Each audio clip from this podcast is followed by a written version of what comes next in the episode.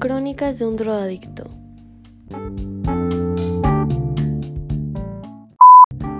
Buenas tardes, días o noches y bienvenidos sean todos ustedes a este capítulo tan especial en el que aprenderemos mucho. Hablan con ustedes el día de hoy sus presentadoras Dania Moreno y Aranza Gutiérrez y hoy venimos con un tema que aportará muchísima información súper valiosa sobre el uso de sustancias como la cocaína y la heroína.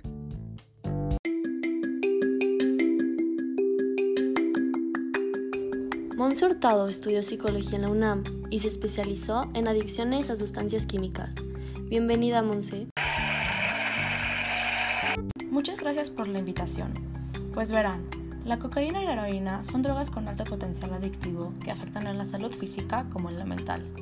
Pero hoy yo les vengo a hablar de su impacto en la salud mental. El impacto lo clasificaremos en efectos de corto y de largo plazo. El primer efecto a corto plazo es una súbita sensación de bienestar. ¿Y qué quiere decir esto? Pues mira, casi inmediatamente tras consumir estas drogas, la persona experimenta una oleada de bienestar que recorre su cuerpo. Sin embargo, el malestar que llegará después resulta, en la mayoría de los casos, más intenso que esta primera sensación positiva. Sin duda, esto es algo muy interesante. Y cuéntanos, ¿qué efectos vienen después? Los siguientes efectos ya no tienen un orden en específico. Presentan una habla acelerada, tendencia a la agresividad, un estado de alerta y tendencia a la manía persecutoria, es decir, que piensan y sienten que los están persiguiendo, y una agitación psicomotriz.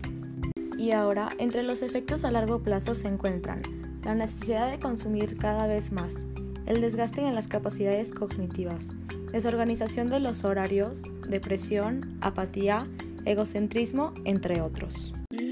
Wow, sí que es una gran lista de consecuencias por las que nadie debería de pasar, sea cual sea la edad.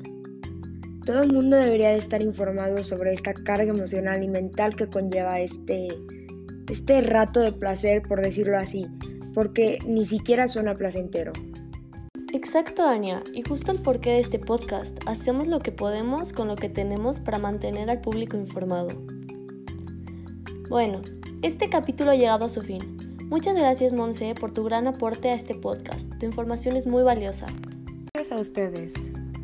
Y claro, gracias a todos ustedes por escucharnos.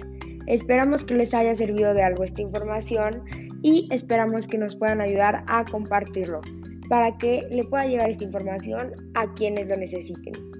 Nos vemos en el siguiente capítulo. Hasta luego. Recuerda seguirnos en nuestras redes sociales, en Facebook como Crónicas de un Drogadicto, también en Instagram como arroba Crónicas de un Drogadicto. Y recuerda que ya estamos en Spotify, búscanos.